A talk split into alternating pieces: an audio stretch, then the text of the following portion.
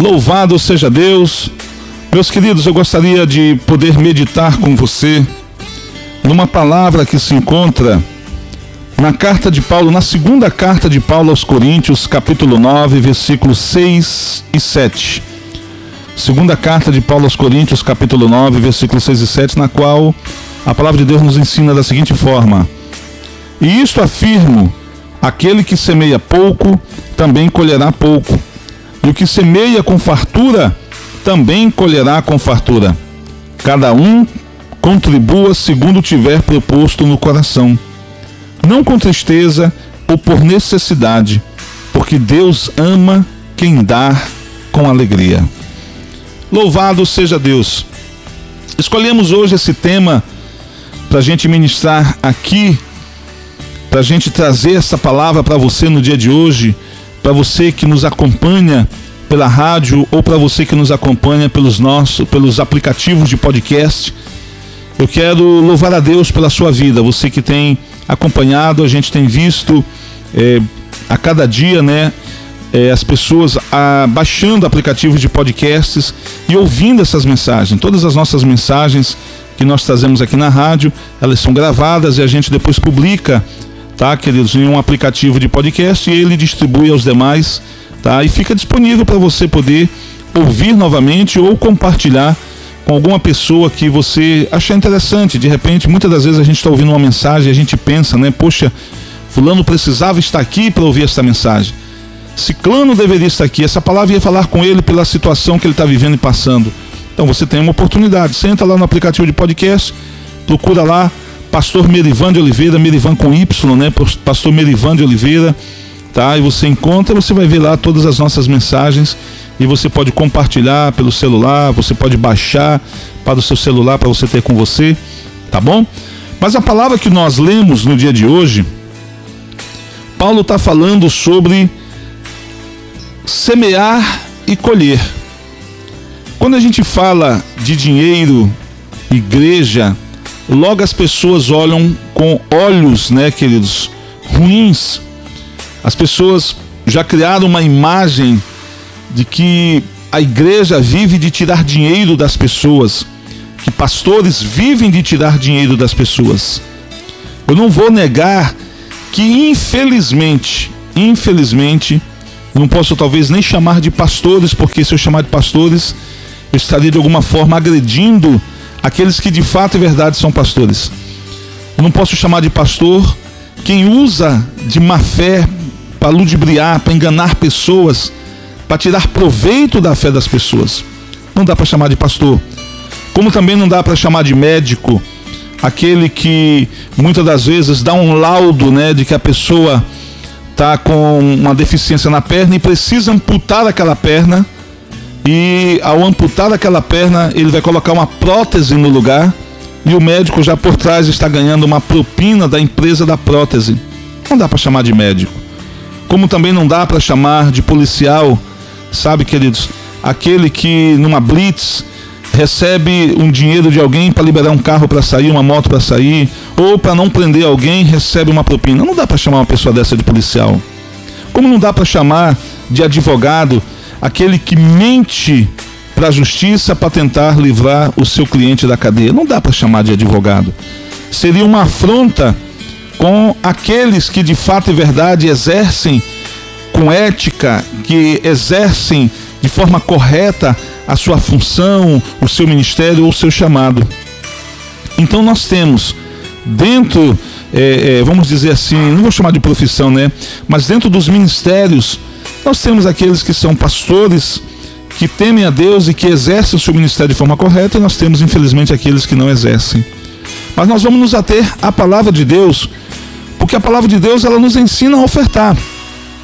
O inimigo, ao longo dos anos, usou tudo que ele tinha a seu dispor para colocar no meio da sociedade, criou no meio da sociedade a ideia de que é errado ofertar de que você não deve trazer dinheiro à igreja, de que você não deve contribuir para o crescimento do reino de Deus. Que esse dinheiro será muito mais útil se você pegar e ajudar uma pessoa que precisa, que Deus está vendo. Mas a gente precisa ver o que a palavra de Deus nos diz. No final das contas, não é o que eu penso, não é o que eu acho, não é o que o fulano pensa, não é o que o jornal fulano de tal falou, não é o que a televisão, a mídia disse. No final de tudo, o que vai prevalecer é a palavra de Deus. O próprio Jesus disse que tudo nessa vida passaria, menos a palavra de Deus. Ela haverá de se cumprir. A Bíblia diz que a palavra que saiu da boca de Deus não voltará vazia, ela cumprirá o propósito para o qual ela foi designada. E ainda a palavra de Deus também nos diz que Deus é o Deus que vela por cumprir cada uma das suas palavras, cada uma das suas promessas. Então, inevitavelmente, a palavra de Deus vai se cumprir na vida de quem obedeceu de forma benéfica e na vida de quem não obedeceu, infelizmente, queridos, é, não de forma benéfica, mas de uma forma muito dolorida, de uma forma que nós não gostaríamos. A palavra de Deus está diante de nós, cabe a nós obedecermos ou não. Se você não crê em Deus, se você não crê na palavra de Deus, é um direito seu. Deus lhe deu livre-arbítrio e você faz da sua vida o que você bem entender. O que ninguém poderá fazer é reclamar no final de que não teve oportunidade ou de que não sabia. Paulo está dizendo aqui para nós nessa palavra, ele diz: Isto afirmo, aquele que semeia pouco também colherá pouco, e o que semeia com fartura também colherá com fartura. Paulo está associando, fazendo, queridos, uma comparação das ofertas que nós devemos trazer ao reino de Deus com uma plantação. Se você tem uma terra grande, mas você vai lá e planta, sei lá, duas, três mudas de alguma planta, você só vai colher o que aquelas duas, três mudas produzirem, mesmo tendo uma terra grande. Se você tem uma terra grande e você planta em toda a sua terra, em toda a dimensão dela, você vai ter uma colheita muito maior. Muitos criticam né, aquele homem que, é, que tinha uma terra grande, mas plantava pouco na, na sua terra, que ele foi lá e plantou muito na sua terra, construiu um paiol, um depósito maior, porque quase não coube dentro do antigo paiol, é, é, o, o, não coube dentro do antigo paiol que ele tinha colhido, ele teve que fazer um depósito maior. Aí de noite ele disse: Minha alma, come, bebe, regala-te, porque não te falta nada. E o Senhor apareceu para ele em sonhos e disse: Louco, nessa noite pedirei a tua alma o que tu tens para oferecer. O Senhor quis trazer para nós, queridos, que aquele homem colocou a sua fé no dinheiro, ele colocou a sua fé nos bens materiais, mas aquilo não compraria a sua entrada no céu. Mas a gente não, muitas das vezes não olha para a atitude desse homem que teve fé. Ele também teve fé, apesar de que no final colocou a sua fé no dinheiro, mas ele foi ousado em pegar toda a sua terra, preparar ela, toda a terra na sua dimensão e semear. Ele teve uma colheita grande. E isso também, queridos, é, precisa ser olhado dessa forma. Muitas pessoas não têm colhido porque não têm plantado. Eu me lembro que alguns anos atrás, mais ou menos por volta de é, 2005, mais ou menos, 2004, 2005, eu era pastor numa cidade, na cidade de Tucuruí, e o prédio onde a nossa igreja funcionava era alugado.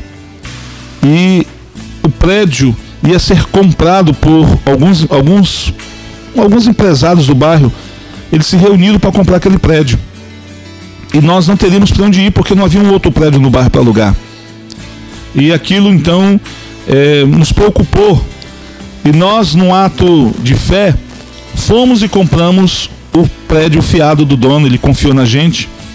E a gente começou a trabalhar junto com os irmãos, é, com a própria igreja, a igreja, é, a convenção estadual mandou, ajudou com dinheiro uma parte, os irmãos contribuíram, teve um irmão que doou um carro, outro que doou uma moto, e faltava o dinheiro de uma parcela na época. E a gente, para não atrasar a parcela, eu com minha esposa, em comum acordo, depois que o Senhor tocou em nós, nós demos a nossa casa de oferta. Nós vendemos a nossa casa própria pegamos todo aquele dinheiro e fomos lá e quitamos a última prestação. E conseguimos comprar então o terreno juntamente com o prédio, era um prédio velho, mas que depois foi demolido e construído uma igreja de alvenaria, mas nós conseguimos comprar. E as pessoas diz, diziam assim: vocês são loucos, como é que vocês pegam a casa de vocês, vendem, dão dinheiro para a igreja? E nós dizemos para as pessoas: nós não demos para a igreja, Nós semeamos no reino de Deus. E o que semeia pouco, colhe pouco, mas o que semeia muito, colhe muito. E sabe qual foi o resultado? Passado alguns meses depois, Deus levantou um pastor na cidade de uma outra denominação que nos abençoou, nos ofertando um carro de presente. E o carro, queridos, valia até um pouco mais do que a nossa casa. A nossa casa era uma casa simples, um bairro, era um bairro de invasão ainda, estava começando, era uma casa de madeira. E basicamente a casa só valia, quando nós vendemos só valia o terreno, a casa não valia muita coisa. Mas o carro, ele era quase duas vezes mais o valor que nós vendemos a nossa casa. Olha a restituição que o Senhor trouxe sobre a nossa vida. Eu quero contar um outro testemunho. Uma vez nós estávamos na nossa igreja e eu quis ofertar na época, como se fosse hoje, talvez uns mil reais, como se fosse hoje. Isso já faz aí mais de 12 anos, quase uns 15 anos atrás. Na época era um valor de 100, eu não me lembro a moeda da época, mas era como se era 100. E eu não tinha esse dinheiro, minha irmã depositou um dinheiro na minha conta e era para me passar esse dinheiro para minha mãe. Meu pagamento ia sair com uns dois, três dias depois. E eu então usei aquele dinheiro e dei de oferta, porque eu queria ser promovido na empresa. E eu acreditava que eu seria promovido. E eu peguei aquele dei de oferta. Isso era um domingo. Quando deu a segunda-feira que eu cheguei na empresa, o meu, o meu líder imediato me chamou e, e disse para mim: Você está demitido. Eu imaginei, pensei, poxa, eu peguei uma, um valor alto, como se fosse hoje, né? Na época era um valor de 100, mas como se fosse hoje, fosse uns mil reais. Falei, poxa, eu peguei um valor alto, é, um terço aí, praticamente, aí um, era metade do meu salário. E eu levei essa oferta ao Senhor, crendo, pedindo para o Senhor que Ele me abrisse uma porta de uma promoção na empresa. E o que eu recebi foi a demissão. Logo me veio isso na cabeça, né? Uma, uma dúvida, uma tristeza. Mas o Espírito Santo falou né, queridos, que todas as coisas contribuem para o bem daqueles que amam a Deus. Eu fui demitido da empresa que eu trabalhava e no mesmo dia, no mesmo dia, um amigo meu que trabalhava nessa mesma empresa disse: Olha, essa empresa ela prestava serviço para uma grande empresa do governo na cidade de Tuculina, na construção da usina. Ele disse: Olha lá, aquela grande empresa ela está precisando de funcionário. E eu fui lá, fiz um teste. O engenheiro que fez o teste disse: Olha, são 10 pessoas que vão fazer o teste, nove já fizeram, você é o último. E tem muita gente boa na sua frente, muita gente que fez um teste muito bom. Você vai querer fazer esse teste? Eu estudava processamento de dados, era para trabalhar com processamento de dados. Eu disse: Eu quero fazer o teste. Ele falou: Se você quiser, eu tenho aqui uma vaga aqui que eu dou direto essa vaga. Eu falei: Para que, que é essa vaga? Cavar buraco no sol quente. Eu falei: Poxa, eu estou estudando para trabalhar com processamento de dados, trabalhar com computador, no escritório, no ar-condicionado, trabalhar no sol quente, cavando buraco. Falei, não, eu vou fazer esse teste. E eu fiz o teste, o Senhor me abençoou e eu passei em primeiro lugar. E eu não somente, queridos, fui trabalhar nessa grande empresa, como meu salário, eu queria apenas uma promoção na empresa onde eu estava, que ia dar mais ou menos um aumento de 10%. Mas lá nessa empresa onde eu fui, o meu salário ele aumentou quase 200%. Veja o que Deus fez, mas tudo começou com uma oferta que eu fiz, queridos, no reino de Deus, eu levei na igreja e fiz um voto direto com Deus. Se o pastor da igreja usou aquele dinheiro para fins pessoais, se ele desviou aquele dinheiro, para mim não importou. O que importou é que uma porta de um novo emprego com um salário dobrado me foi aberta. Então, muitas das vezes, as pessoas, quando estão trazendo uma oferta na igreja, elas estão olhando para o pastor. Ah, o pastor comprou um tênis novo, comprou um sapato novo, o pastor comprou uma roupa nova, deve ter comprado com meu dinheiro. Para de fazer isso. Se você não quiser ofertar, queridos, não oferte, o dinheiro é seu. Você não é obrigado, ninguém é obrigado a ofertar. Eu vejo constantemente pessoas dizendo assim: ah, a igreja vive cobrando 10% das pessoas, cobra dízimo, cobra dízimo. Dízimo ninguém se cobra, dízimo é voluntário. Você é você que devolve, não é nem seu. Mas é engraçado que as pessoas gastam 20, 30, 40% do seu salário em bebidas, em drogas, em festas, em orgias, e ninguém reclama. Mas as pessoas se importam com aquela pessoa que, de bom grado, espontaneamente resolve tirar 10% do que tem e trazer como dízimo na casa do Senhor. Eu sempre digo na nossa igreja: você não é obrigado a trazer dízimo e oferta, você não é obrigado. Mas Deus também não é obrigado a te recompensar, a te abençoar. Tá, queridos? Eu faço, eu devolvo 10% do meu salário que eu ganho secularmente. Eu devolvo 10% das ofertas que me dão como pastor quando saio para pregar em outras igrejas. De tudo que me dão, 10% eu tiro e trago na casa do Senhor. Além do meu dízimo, tem as minhas ofertas voluntárias. E é aqui que eu queria, já caminhando para o final desta mensagem, dizer para você: o seu dízimo é 10%. A Bíblia diz que nós temos que trazer, é algo, entre aspas, obrigatório. Mas a oferta, a Bíblia não diz quanto eu tenho que trazer. Diz que eu tenho que trazer ofertas, mas não diz quanto, não existe um percentual para oferta. O dízimo guarda, protege o que você tem. A oferta aumenta o que você tem. Por isso, amigos, quando eu posso, quando eu tenho condições, a minha oferta no mês é maior do que o meu dízimo. Eu trago 10% de dízimo daquilo que eu recebo, mas durante o mês, a minha oferta, se ela for somada, ela vai dar 11, 12, 15% às vezes até do meu salário. Porque é justamente a oferta, a oferta é semente. E quanto mais a gente planta, mais a gente colhe. Agora eu não devo trazer a oferta na igreja já pensando no que Deus vai trazer na minha vida. Às vezes a gente faz votos. Eu trabalhei em grandes empresas. Em grandes empresas. Hoje eu sou funcionário público federal, trabalho num grande banco. Mas todas as vezes que Deus me abriu uma porta de, de emprego, eu tive ao longo da minha vida cinco empregos e todos eles em empresas grandes. Toda vez, toda vez que eu era contratado, o meu primeiro salário, eu separava 10% e trazia como dízimo e 90% eu trazia como oferta na igreja. Sempre o meu primeiro salário eu semeei na casa de Deus. E foi dessa forma que Deus me abriu portas em grandes empresas. Hoje eu trabalho num grande banco, muita gente da minha cidade sabe onde eu trabalho, tá?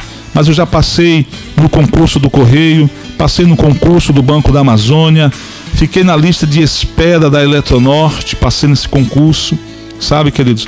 Então assim, Deus sempre me abriu grandes portas. E os empregos que eu tive sempre foram empregos de cargos gerenciais. Mas toda vez que eu queria ser promovido, Senhor, eu quero uma promoção. Neste banco onde eu trabalho hoje, é, alguns anos atrás eu queria uma promoção. E quando eu passei no teste, eu fui promovido. O primeiro salário da nova função inteiro eu trouxe na casa do Senhor. 10% de dízimo, 90% de oferta. Eu faço votos com Deus e Deus tem honrado cada um desses votos. Por isso, amigo, a Bíblia diz: cada um contribua segundo tiver proposto no coração. No fundo, não tem esse negócio de falar, ah, Deus tocou no meu coração para trazer tanto. Não, é só. É, é, as minhas condições é para isso aqui. Não, no fundo, no fundo, a gente só oferta o que a gente quer. Por isso, a oferta tem que ser algo, sabe, queridos, pensado. A oferta tem que ser algo entendido. A Bíblia até ensina que se você trouxer a sua oferta na casa de Deus, mas se você tiver é, de ofensa com alguém, se você tiver brigado com alguém, antes de entregar a oferta, que você vá se reconciliar com esse alguém e depois você traga a sua oferta e entregue na casa de Deus, senão a sua oferta não será atendida. A oferta está ligada ao coração, ao coração.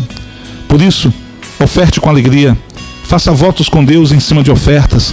Você vai ver que Deus vai abrir portas e vai te abençoar no nome do Senhor Jesus. Eu quero deixar essa palavra para você no dia de hoje. Contribua com o coração, aprenda a ofertar.